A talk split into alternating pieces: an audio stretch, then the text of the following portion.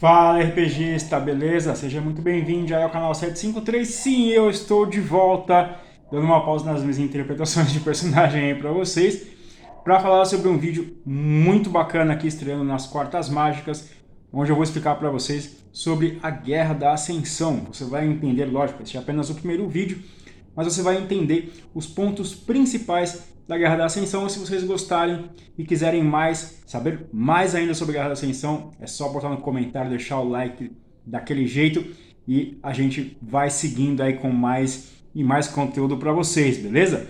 Aproveitando também para falar para vocês que segunda-feira, próxima segunda-feira, dia 9, vai estrear o vídeo sobre Stygia, que eu prometi para vocês de Wraith, beleza? Então já se prepara aí que segunda-feira tem essa estreia super bacana para vocês, certo? Então, Antes da gente falar da Guerra da Ascensão, é só dar aquela olhadinha naquela vinheta, deixar o like e vamos embora.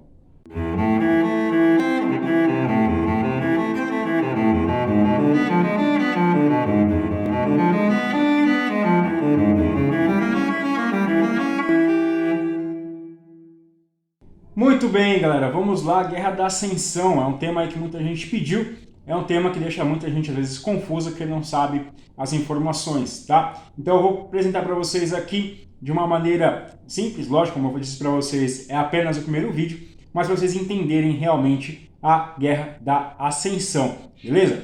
Bom, tecnicamente a Guerra da Ascensão acabou e a tecnocracia venceu, mas eu gostaria que você pensasse se isso é verdade ou não. Mas caso você ainda não saiba o que é a Guerra da, da, da, da Ascensão, é uma guerra que não acontece apenas entre as tradições e a tecnocracia, porque existem quatro facções diferentes que lutam essa guerra.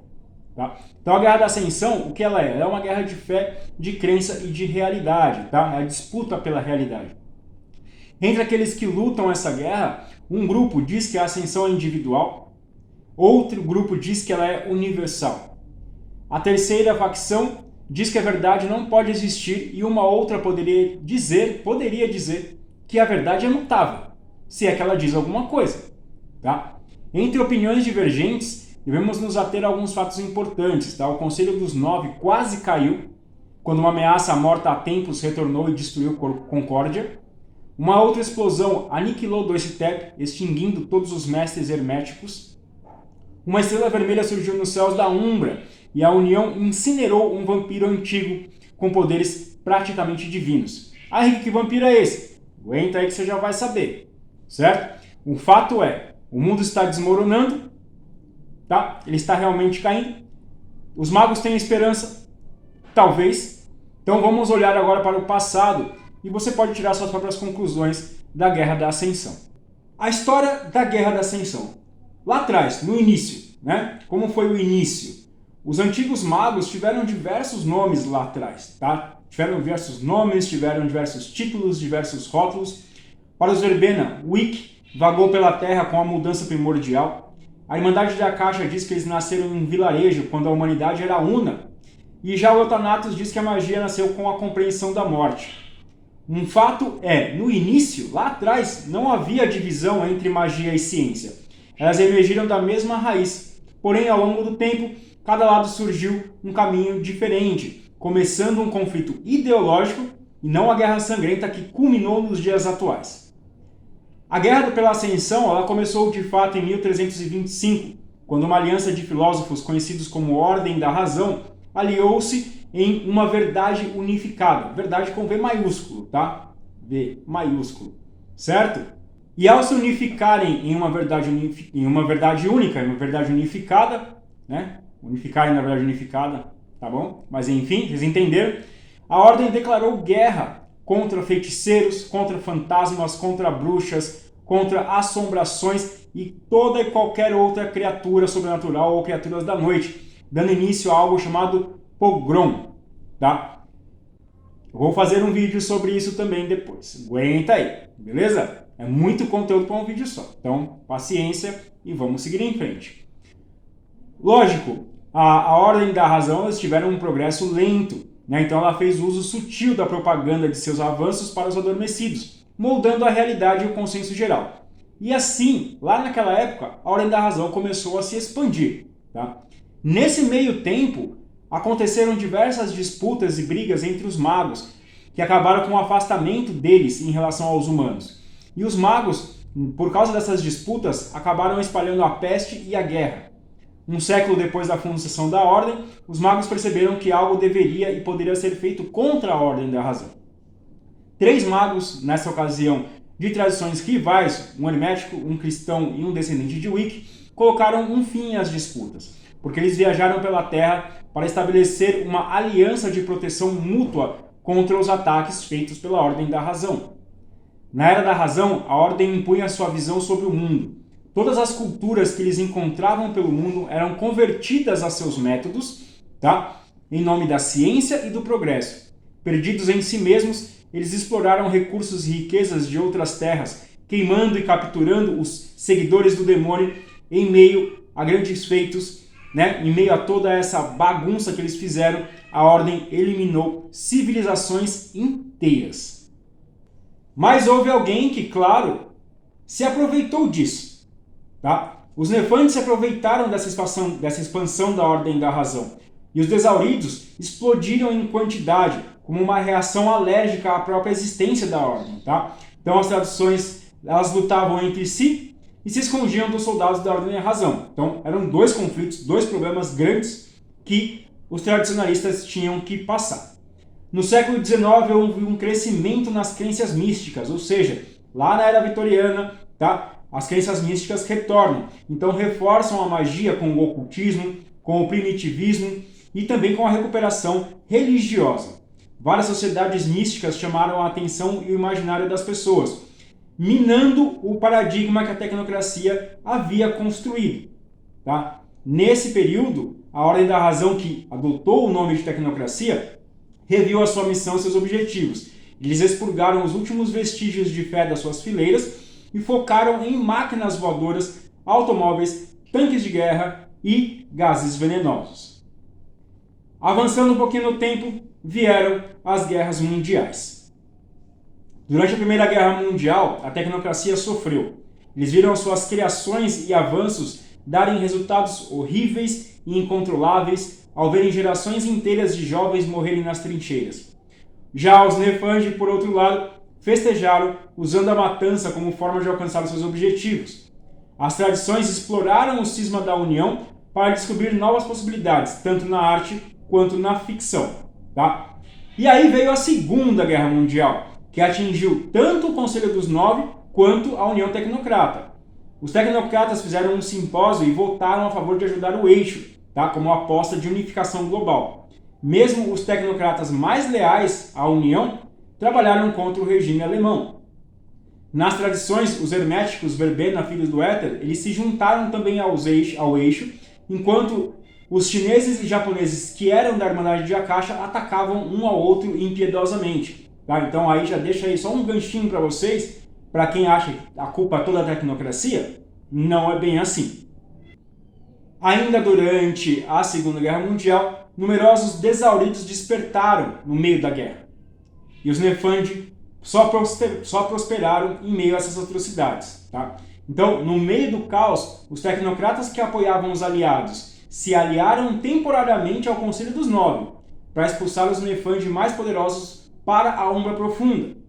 Ou seja, se você é narrador de mago, está buscando um cenário legal para você trabalhar, cara, Segunda Guerra Mundial tem aí um, um, palco gigantesco de cooperação entre a União e as tradições contra os Nefandi, certo? Então, é, isso é bem interessante de se fazer, bem interessante de se, de se criar um cenário em cima disso, tá? Obviamente que essa aliança entre a União e as tradições acabou junto com a Segunda Guerra o Progon foi, foi retomado, os adeptos da virtualidade deixaram a tecnocracia e se aliaram às tradições em 1961. Peraí, os adeptos eram da tecnocracia? Sim, eles eram da tecnocracia. Quando eu fizer um vídeo sobre os adeptos, que já está nos planos também, eu vou explicar para vocês a história da tradição e etc, etc. Tá? Mas aguenta aí que já vem um pouquinho mais pra frente, certo? E eis que vem, em 1969, o Woodstock, trazendo aí música, drogas, boas vibrações, e os membros do culto do êxtase e oradores dos sonhos veem o festival como uma aceleração coletiva rumo ao despertar da humanidade. Tá?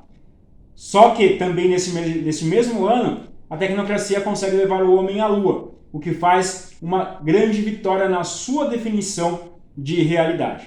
Tá? Hoje em dia, o conhecimento científico e os avanços tecnológicos eles são inevitáveis, pois os adormecidos já anseiam por isso, eles querem cada vez mais avanços tecnológicos. E a União fica feliz em dar esses avanços para eles. Tá? Do pós-guerra até hoje, todos os aspectos da realidade foram dominados, definidos e explicados, obviamente, pela União Tecnocrata. Por exemplo, em 1981 veio a criação do computador pessoal pela IBM e a tecnocracia, de um lado, e do outro lado, os adeptos, agora fazendo parte das tradições, clamou esse avanço como uma vitória, dos dois lados, certo? E já em 98, a guerra vai começando a chegar ao fim. Lá, neste ano, acontece a destruição de Concórdia e muitos arquimagos são destruídos junto com a Concórdia. A aliança das tradições vacila enquanto os membros do conselho caem. Em 99, nós temos realmente o fim da guerra. Porque os tecnocratas detonaram uma algiva espiritual no mundo inferior, resultando na morte de inúmeras criaturas sobrenaturais, magos que estavam no raio de ação e as tradições perceberam que o seu tempo acabou. A tecnocracia usou também mísseis de nêutron e espelhos orbitais para destruir o antediluviano Ravenus, ao mesmo tempo em que detonou uma ogiva espiritual dentro do labirinto, lá na Umbra, certo? E uma outra ogiva relíquia de Stygia destruiu Enoch, desencadeando, desencadeando o sexto Maelstrom. O efeito inesperado dessa onda de destruições foi a tempestade de Avatar, ou seja, a película engrossou, os mestres das tradições que não morreram fugiram para os confins da Umbra, abandonando a Terra. A guerra termina e as tradições perdem. E os despertos que sobreviveram ou que despertaram depois lutam para se manterem vivos nessa nova realidade. Mas não é o fim. Vou contar para vocês agora as transmissões do Conselho Rebelde. O horizonte caiu, está em ruínas, caminhos e portais para o horizonte foram redirecionados, o Conselho do Nove está perdido. Os, arqui, os arquimestres ou estão mortos ou escondidos. Os que ficaram na terra, os mestres que ficaram na terra, abandonaram a todos e não se pode contar com eles para ajudar na próxima geração de despertos. Não tem mais uma liderança como havia antes do final da guerra. Porém, o que o, o, Conselho Rebelde diz é que a tecnocracia não venceu a guerra, porque o verdadeiro conflito é entre liberdade e controle e a chamada ciência deles é uma fachada para os verdadeiros motivos da União Tecnocrata. Mestres escondidos em capelas ocultas ou em monastérios fazem com que os despertos se sintam perdidos e desamparados. Porém, você pode se levantar mais uma vez e buscar a ascensão, sem desculpa esfarrapada. A Esfinge está enviando mensagens a todas as capelas, a todos os despertos, reivindicando a cadeia de comando direta do conselho anterior, mesmo não sabendo quem ou o que é a esfinge, ela se conecta com todos e não deixa rastros, tá? Talvez seja algo realmente bom para todas as tradições terem, esse, terem a esfinge comandando ou tentando comandar os despertos. Talvez não. Isso somente o tempo dirá. E se você quer mais vídeos, principalmente se você não sabia das transmissões do Conselho Rebelde, da Esfinge, quer conhecer mais, meu, já vai deixando o like, já vai deixando o comentário, que eu vou preparar um vídeo especial para vocês com as transmissões do Conselho Rebelde, que visa trazer o controle e reorganizar os magos despertos. Então, o que eu perguntei para vocês agora há pouco, é o fim? Não. Ainda há esperança para os despertos nessa terra, mesmo com a tecnocracia vencendo a guerra. Lembrando que toda guerra tem vencedores e perdedores, e geralmente quem vence é quem fica com a razão.